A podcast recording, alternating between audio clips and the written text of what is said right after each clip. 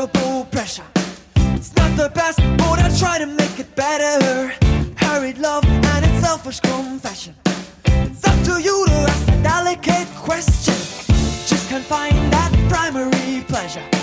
The laughing faces and a renegade treasure. Say you wanna make my mind. Hallo und herzlich willkommen zum Ringfuchs Podcast. Ich bin der Marvin Wehlmann, an meiner Seite der Jesper. Hallo. Guten Abend.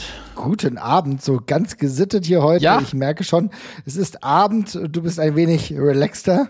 Ja, natürlich. Sehr schön, so muss das sein. Wir haben uns heute ein Thema vorgenommen, bei dem ich gedacht habe, wir könnten einfach mal drüber sprechen. Das ist ein relativ lockiges Thema und zwar geht's um Callbacks. Callbacks im Wrestling, immer gern bemüht, aber Jesper, vielleicht hast du gleich eine Definition für mich. Was ist das? Ja, ich habe keine feste äh, Definition und ich finde es auch eigentlich viel leichter, das über eine Abgrenzung zu, def äh, zu definieren, aber ich versuche es mal äh, mit der Definition. Also ein Callback ist im weitesten Sinne ähm, eine Anspielung, sage ich jetzt mal, auf irgendetwas, was in der Vergangenheit passiert ist. Es ist nicht gleichzusetzen mit Long-Term Storytelling, das hatten wir ja neulich schon mal, dass das zwei, zwei Paar Schuhe sind, ja, also Long-Term Storytelling wird ja in der Regel gemacht, also ganz blöd gesagt, jemand schreibt vielleicht eine Geschichte und hat auch schon den Ausgang davon ähm, in einem Jahr, sage ich jetzt mal, parat, ja, und, und baut das dann so vor sich hin. Vielleicht aktuell ganz gut zu sehen mit der Hangman-Storyline, die, weiß jetzt nicht, ob das alles von vornherein so geplant war, aber die man gut, glaube ich, als Long-Term-Storytelling ansehen kann. Äh, ein Callback hat in der Form nicht unbedingt immer so eine Storytelling-Funktion, sondern ist auch oft einfach so eine Art kleines Gimmick, was nett ist, eine nette Anspielung für auch Fans, die schon länger dabei sind oder eben auch nur ein Insider, irgendwas in der Richtung. Also du hast so angesprochen, eine Anspielung. Ich habe das Cambridge äh, Dictionary äh, bemüht und da steht Jesus Christ. drin, ja, wir arbeiten ja hier fast wissenschaftlich und da steht drin something that refers to or reminds you of something that happened in the past or earlier in a story. Und genau darum geht's. Es geht eigentlich so um so Anspielungen. Und da gibt's große und kleine Anspielungen. Und da geht's im Grund- Grunde auch so, äh, muss ich fast sagen, dass Wrestling dafür halt wie gemacht ist. Weil äh, die allermeisten Leute, die im Wrestling unterwegs sind, oder sehr, sehr viele, sind komplette Nerds mehr oder weniger. Ne? Natürlich kommen auch einige, oh, gerade bei der WWE oder auch aus anderen Bereichen, immer wieder von einem anderen Bereich, waren vielleicht Footballer oder so. Aber es gibt einfach auch im Wrestling selbst sehr viele Nerds.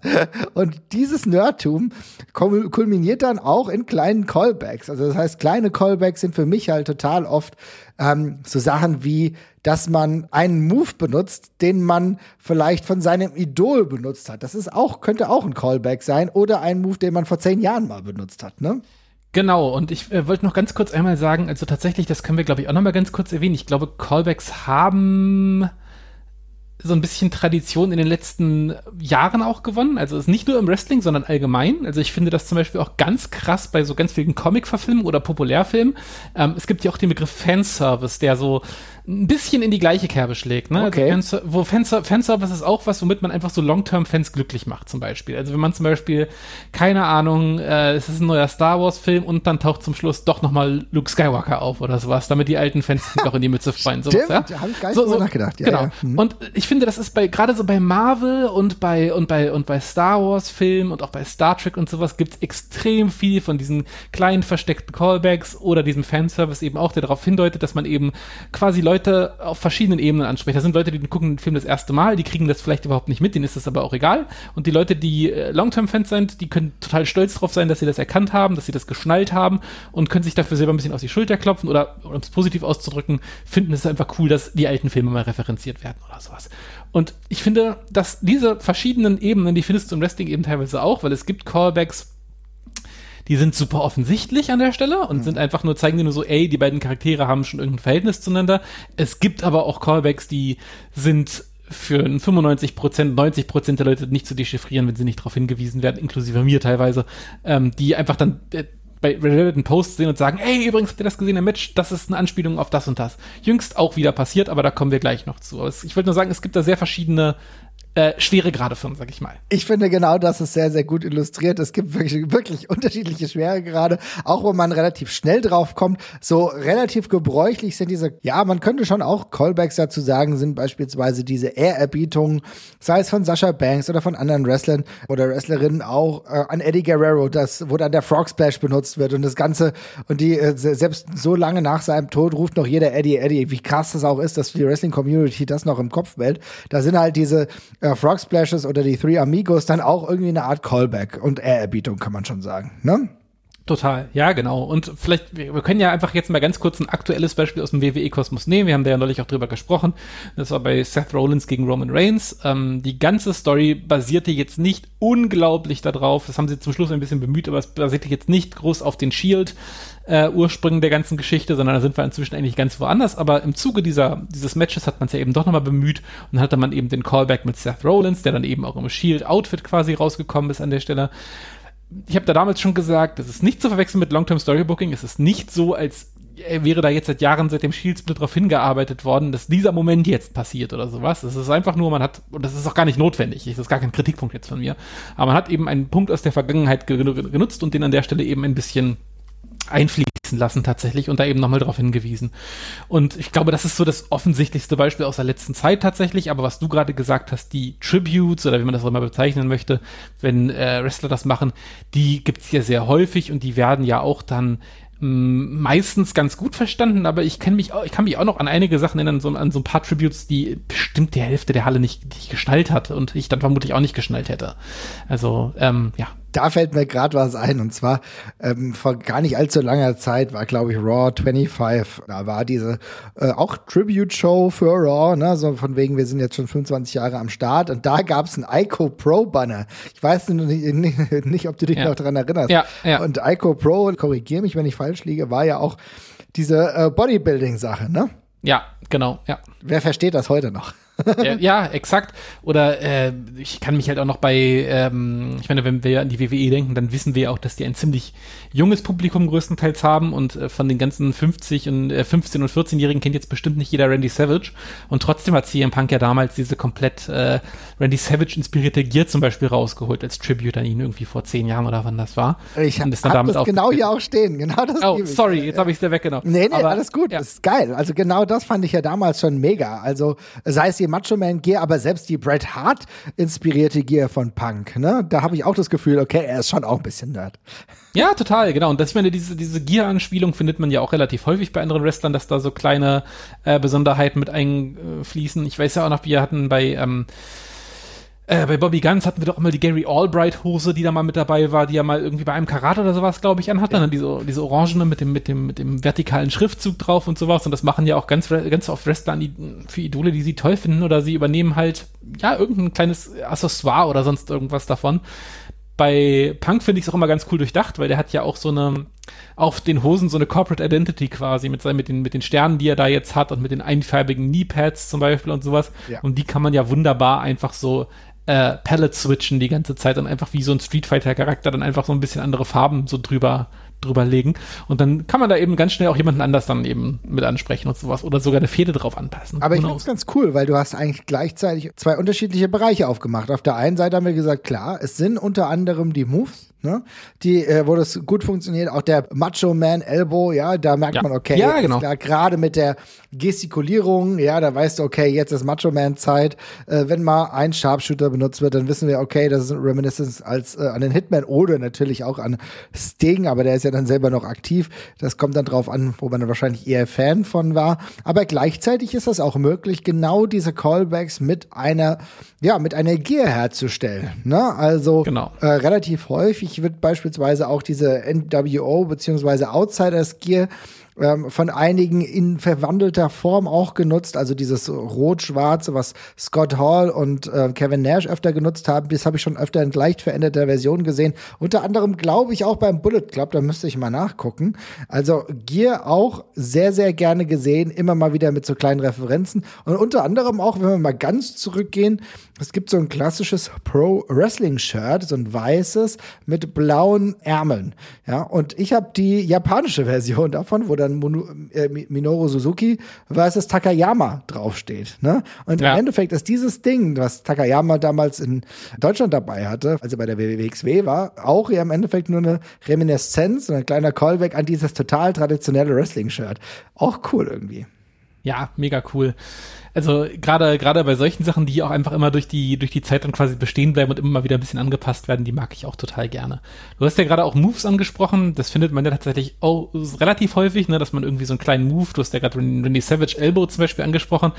Ich habe jetzt aber zum Beispiel ähm, MJF der jüngst den äh, den den den Famemaster gefressen von Billy Gunn und äh, das Selling, was er genommen hat, ist für mich zum Beispiel auch eine eindeutige Reminiszenz an die äh, The Rock, das The Rock Selling vom Stunner, äh, weil er macht genau den gleichen Move mit dem Gewicht verlagern auf den Nacken und von da die Beine durchstrecken und sich nach hinten rollen und sowas. Und ja. das sieht halt eins zu eins aus.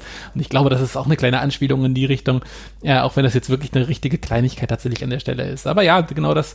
Und was mir eben auch noch eingefallen ist, es ist ja auch Gut, wir haben jetzt schon CM Punk angesprochen vorhin, darum kam, es ist eine ganz gute Überleitung. Match-Sequenzen werden ja auch teilweise wirklich komplett neu zitiert. Also ich glaube, wir können ja als aktuellen Aufhänger, hast du dir bestimmt auch aufgeschrieben, CM Punk bei AEW nehmen.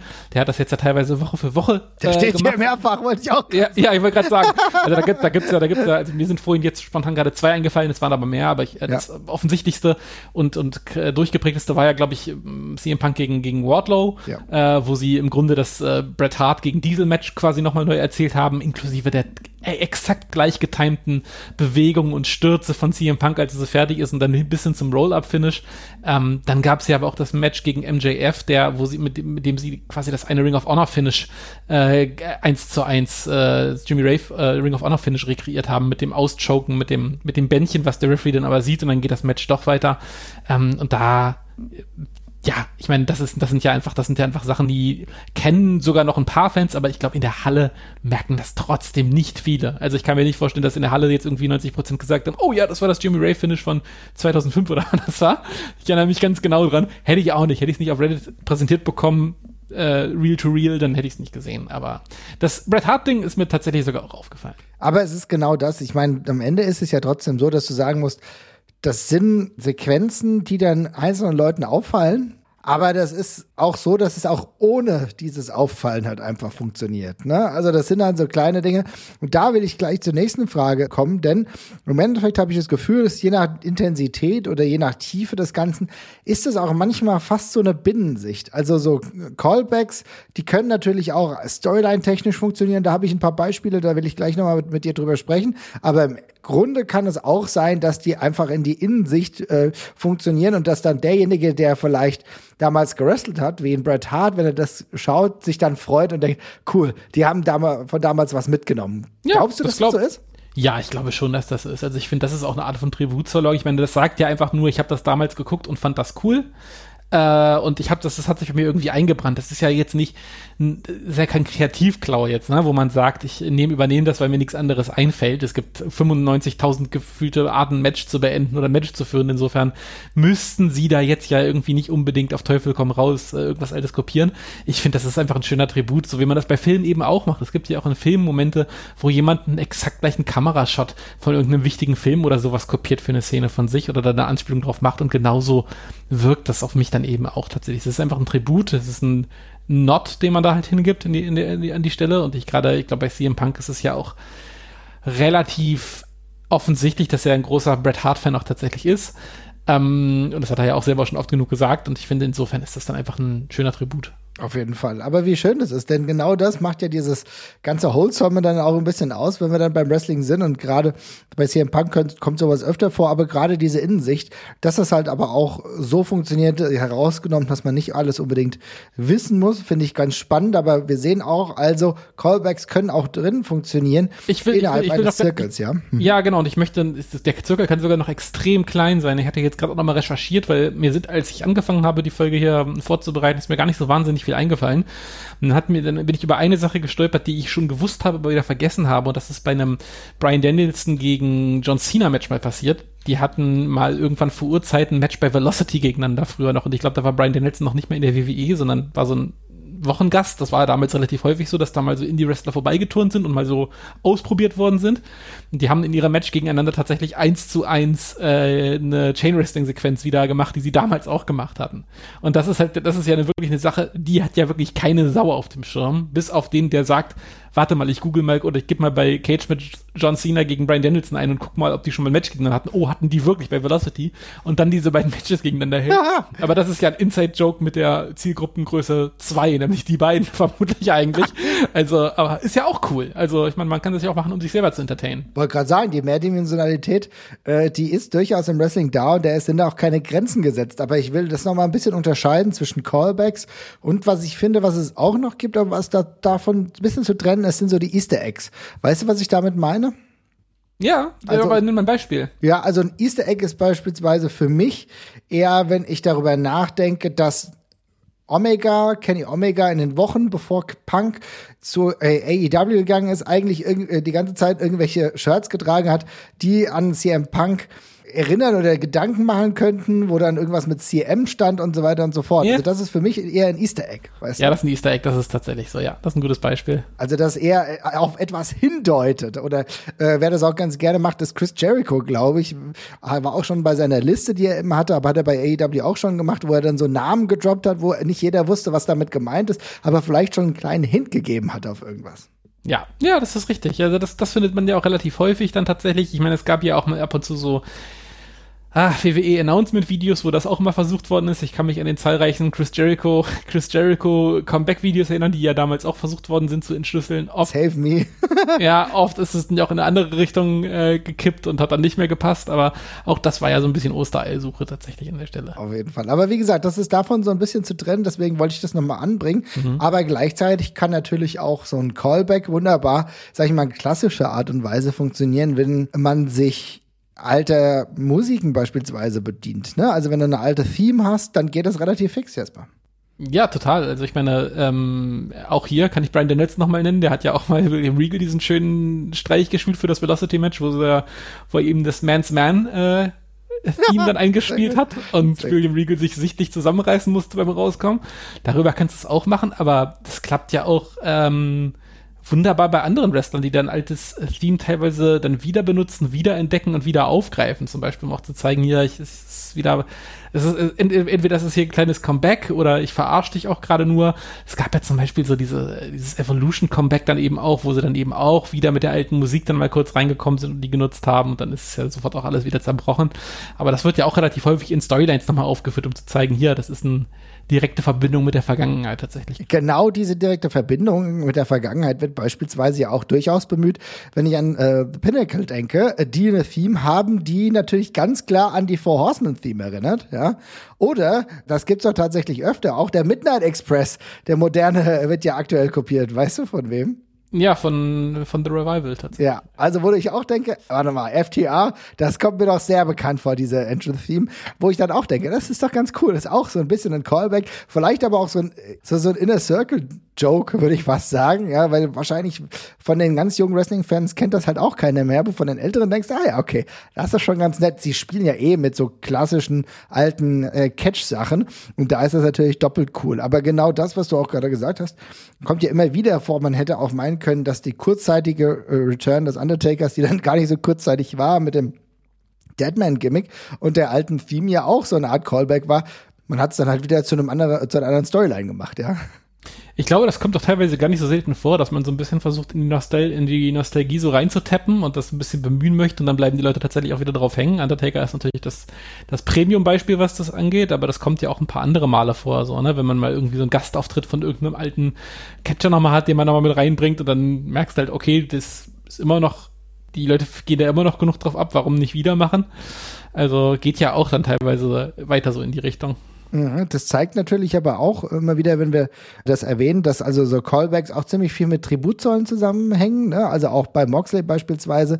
Da ist Onita auf jeden Fall mitge mitgedacht, wenn ich Ja. die Theme höre, ja. Ja, ja, das auf jeden Fall. Auch da wieder ein schönes Beispiel für die Musik, ja. Ja, sehr schön. Aber da haben wir ja einige Beispiele jetzt schon zusammen. Jetzt würde ich natürlich mal fragen, hast du denn konkret so ein paar Ideen im Kopf, wo du sagst, das war ein geiler Callback, das hat mir gut gefallen? Ja, total. Also ich meine, es gibt ja, ich wollte gerade noch sagen, es gibt ja relativ viele von diesen Callbacks, die auch dann zu Running Gags tatsächlich werden. Also und da ist mir als erstes tatsächlich direkt, als ich an die Folge gedacht habe, der Kofi Kingston Kram eingefallen. Ich Hab meine, auch hier stehen. inzwischen, ich meine, inzwischen ist ja der Kofi Kingston Royal Rumble Spot oder Spot oder auch der Naomi Spot, wie man es jetzt auch sehen möchte, ist ja inzwischen fest eingepreist, bis auf dieses Jahr, wo es schiefgegangen ist. Ähm, aber Kofi Kingston macht ja in der Regel beim Royal Rumble irgendetwas Verrücktes, ja, und das hat ja auch irgendwann einfach mal angefangen. Äh, ich weiß gar nicht mehr, was die erste von diesen Aktionen war, aber die Aktionen drehen sich ja immer darum, dass Kofi Kingston eigentlich aus dem Ring bereits raus ist und sich dann irgendwie noch rettet, weil er dann schon auf der Barrikade steht oder halt irgendwie noch mit einem Fuß auf der Treppe ist und er schafft es halt irgendwie immer, sich wieder reinzuziehen an der Stelle. Und das ist ja wirklich ein fester Bestandteil geworden. Aber, und dann ist mir noch was anderes eingefallen tatsächlich, und ich hab grad, musste gerade echt noch eine Weile googeln, weil ich nicht drauf gekommen bin, in welchem Zusammenhang das war. Es ist mir dann aber doch wieder aufgefallen, und zwar ist Kofi Kingston mal bei Elimination Chamber angetreten und wurde das eine Mal ja von Edge ausgeschaltet und rausgehauen. Mhm. Und bei seinem nächsten Auftritt im Elimination Chamber kam er raus und hat sich erstmal nervös nach hinten umgedreht. Geil. Er, das war halt ein Jahr später, aber er hat halt wieder gleich direkt geguckt, so, na, es kommt Edge jetzt wieder. Und das war einfach so ein Ding, das hat, glaube ich, das versteht halt ungefähr niemand. Ich glaube, die Kommentatoren haben es dann aber auch gesagt, aber wenn du das nur gemacht hätte, das ist einfach, hätte halt niemand direkt geschnallt, aber da macht es dann halt auch wieder, äh, wenn, wenn, wenn, man, also da hat das, da hat es dann halt wieder Sinn gemacht. Äh, Spadusch fragt gerade, ist es ein Callback, wo man die Uhr danach stellen kann? Nee, ist es nicht. Ich habe ja auch gesagt, es ist dann, es ist dann ein Stück ein Running Gag tatsächlich geworden. Also inzwischen ist es kein Callback mehr, sondern inzwischen ist es fest eingepreist und ein fester Royal Rumble Programmpunkt. Also Nee, kein Callback mehr, auf jeden Fall nicht. Wir haben es professionalisiert und ausgenommen wie die Weihnachtsgans. Also, also es ist inzwischen, es ist inzwischen fester Bestandteil, wie die Entrances auch. Kofi macht, Kofi macht Dinge. Aber trotzdem gute Frage. Hätte ja genauso auch noch in diese Kategorie gehen können.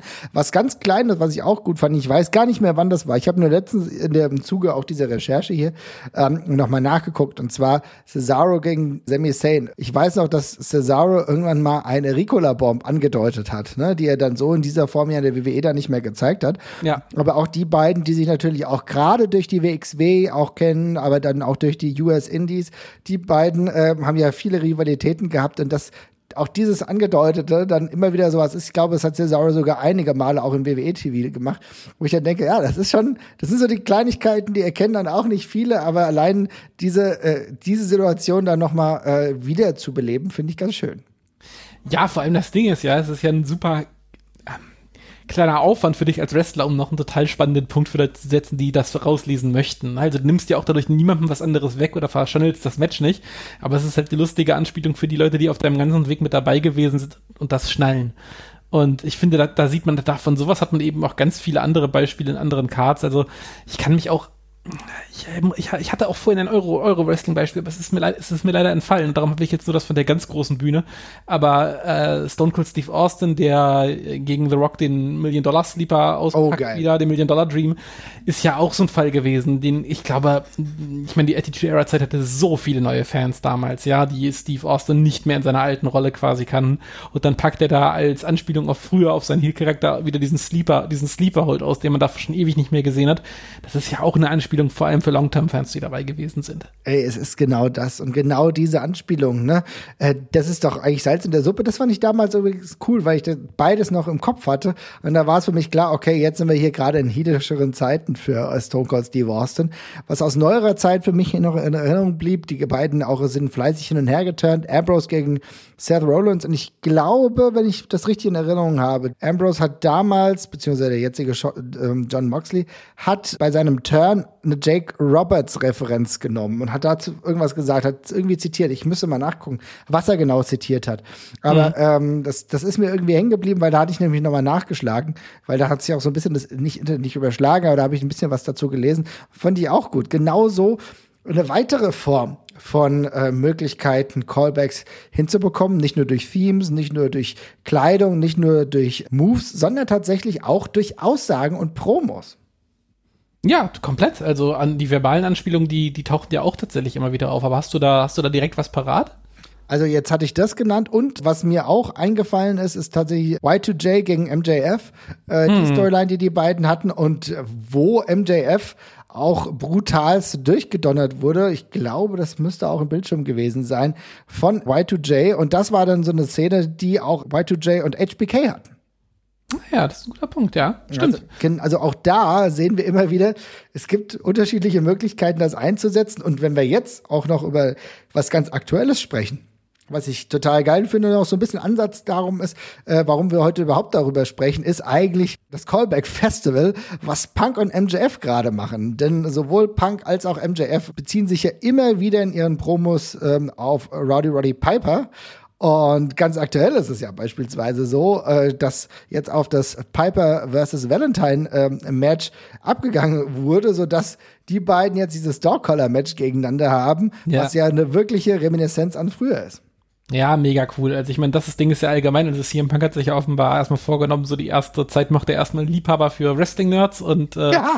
baut da erstmal so ein paar, baut ein lustiges Reminiszenzprodukt, aber das fand ich auch mega cool. Also das geht halt auch total auf für mich. Ja, genau. Und auch allein das ist auch wirklich eine Reminiszenz. Kann man mal nachgucken. Und aber die beiden haben sich ja immer wieder auf Punk, äh, beziehungsweise auf Piper berufen, wobei natürlich Ja. MJF ja auch ein bisschen auf Punk, muss man ja auch sagen. Ja, und ja, auch das kommt ja dann in diese ganze Story mit rein. Eine ganz schöne Story, muss ich sagen. Ja, total. Ich äh, überlege gerade, es gibt ja auch oft zur Anspielung nicht ein relativ großer Klassiker, ist ja so bei, bei ehemaligen Teams oder Leute, die schon mal früher zusammengearbeitet haben. Also ich kann mich so an mehrere Nots zwischen Dolph Ziggler und Big E im Royal Rumble zum Beispiel erinnern, da ist das immer wieder vorgekommen.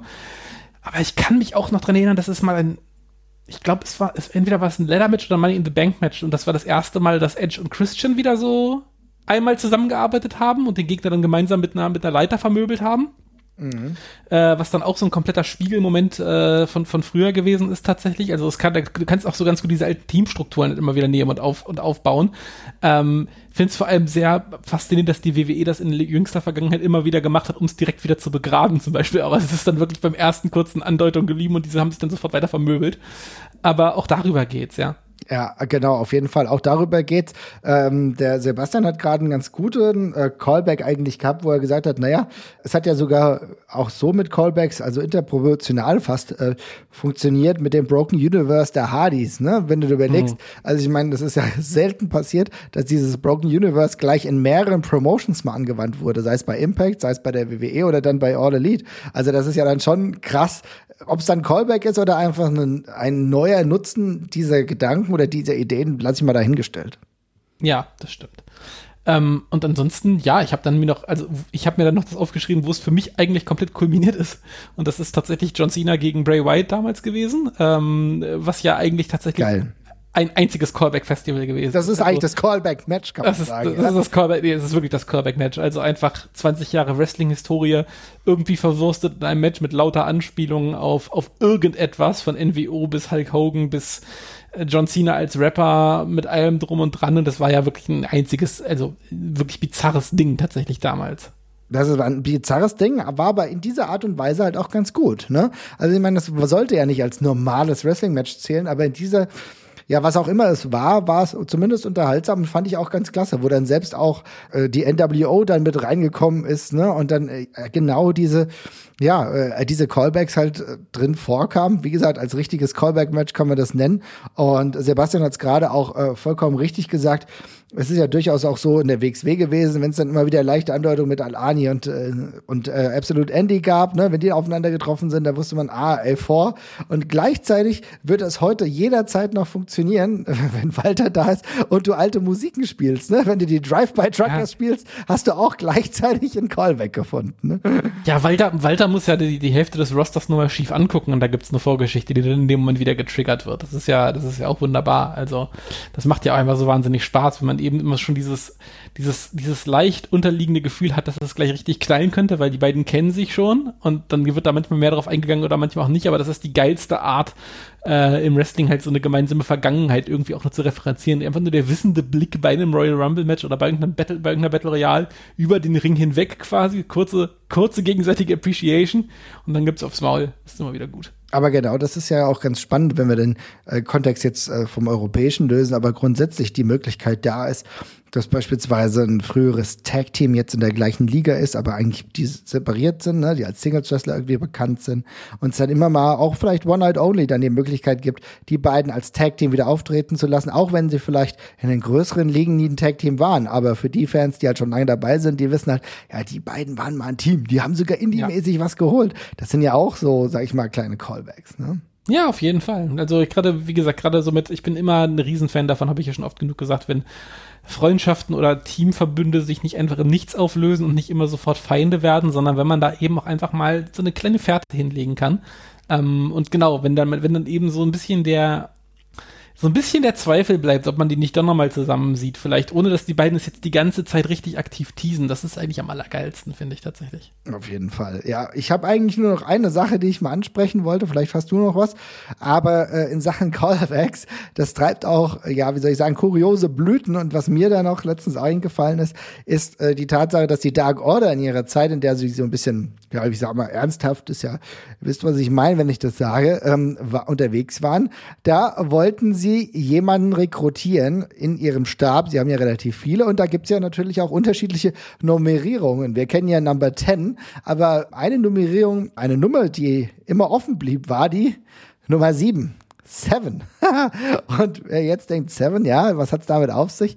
Erinnern wir uns an die WCW. Und zwar gab es da einen gewissen Dustin mhm. Rhodes, der diesen äh, mehr oder weniger absurden Charakter Seven hatte. Und es gab eine Szene bei Dark, äh, von der Dark Order bei All Elite Wrestling, wo sie Dustin Rhodes als Nummer Seven kontaktieren, beziehungsweise ähm, auch ja anwerben wollten. Und das fand ich einen richtig geilen Call. Ja, das, das ist auch, auch, auch extrem kleine Zielgruppe, aber fand ich auch mega, mega gut. Also äh, einer sagt es auch gerade, Swarush sagt es auch gerade im Chat, es gibt ja, also er sagt ja auch, Parodien kann man auch zu Callbacks zählen und das geht ja im weitesten Sinne, sage ich mal, so ein bisschen in die Richtung. Mhm. Und das ist ja tatsächlich aber auch etwas, was die WWE ein Stück weit auch für sich entdeckt hat, dass man so alte, alten Gimmick-Trash wiederbelebt. Also ich meine, es gab ja irgendwann auch mal diese, diese Gimmick-Battle Royals bei der, bei der, bei der, bei der WrestleMania, wo dann die ganzen WrestleMania 17, herausragend. Ja, genau, wo dann quasi die Alters rumgetont sind, aber das gab es ja auch noch deutlich kleinteiliger. Also ich meine, die Hand von Mula, die geboren worden ist, die kam ja irgendwann auch nochmal als äh, ausgewachsene Hand dann zurück in die Show äh, und hat sich als, äh, als, äh, als, als, äh, stolzer College-Student, glaube ich, dann geoutet.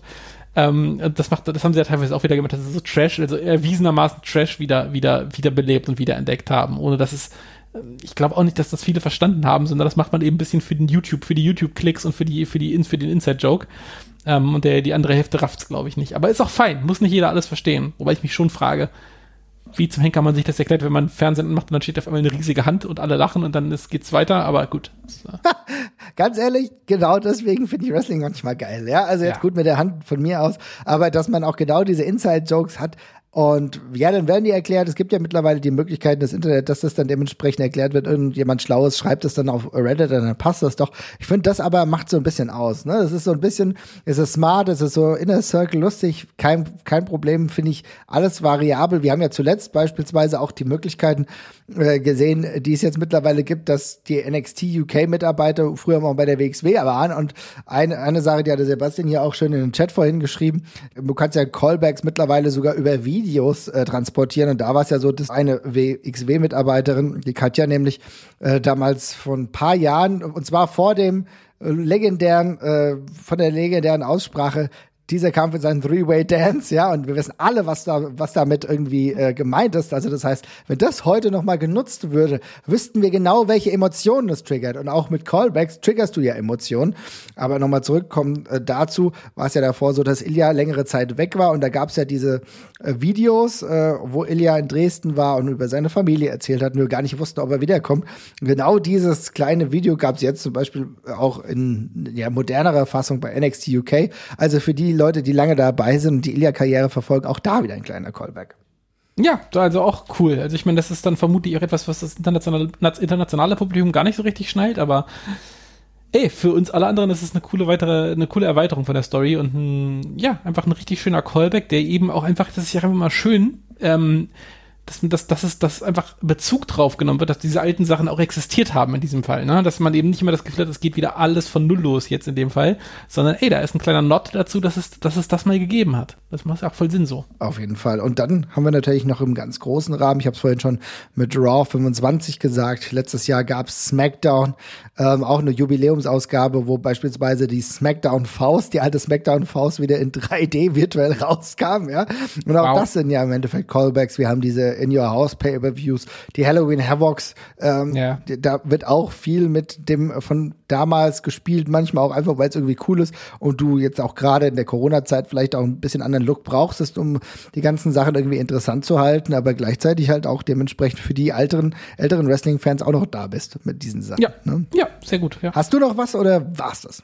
Meinerseits war es. Also ich glaube, man könnte gerade bei den Moves und dergleichen könnte man ewig weitermachen, aber ich glaube, wir haben jetzt aus jeder Nische ein bisschen was mit reingebracht und äh, dann hätte ich meine Liste auch tatsächlich erstmal durchgearbeitet. Das ist doch schön, aber wie gesagt, du hast eben angesprochen mit den Moves. Da bin ich immer absolut dabei und das finde ich total geil, weil natürlich, du hast eben angesprochen, ne, mit Bobby Guns, der nutzt ja auch ein ganzes Moveset, wo man sagen muss, ja, denn, denn die Aktion kennen wir von da, die Aktion kennen wir von da. Und vielleicht, wenn diese dann mit einer Geschichte unterfüttert sind, dann macht das Ganze auch noch mehr Sinn. Allein deswegen freue ich mich aufs Karat, wo er dann eine richtig geile Erstrundenpartie gegen äh, Gresham haben wird. Da werden wir dann auch zugegen sein. Für die, die das dann nachher hören, schaut's auf jeden Fall nach. Ich glaube, es wird sich gelohnt haben. Jetzt ein kleiner Vorgriff. Mal gucken, ob ich äh, auf diesen Callback irgendwann wieder zurückkomme. Insofern wünsche ich euch einen schönen Abend und schreibt mal in unseren Discord-Channel, was euch noch so einfällt. Macht's gut, bis bald. Bis, ciao, ciao. Ciao.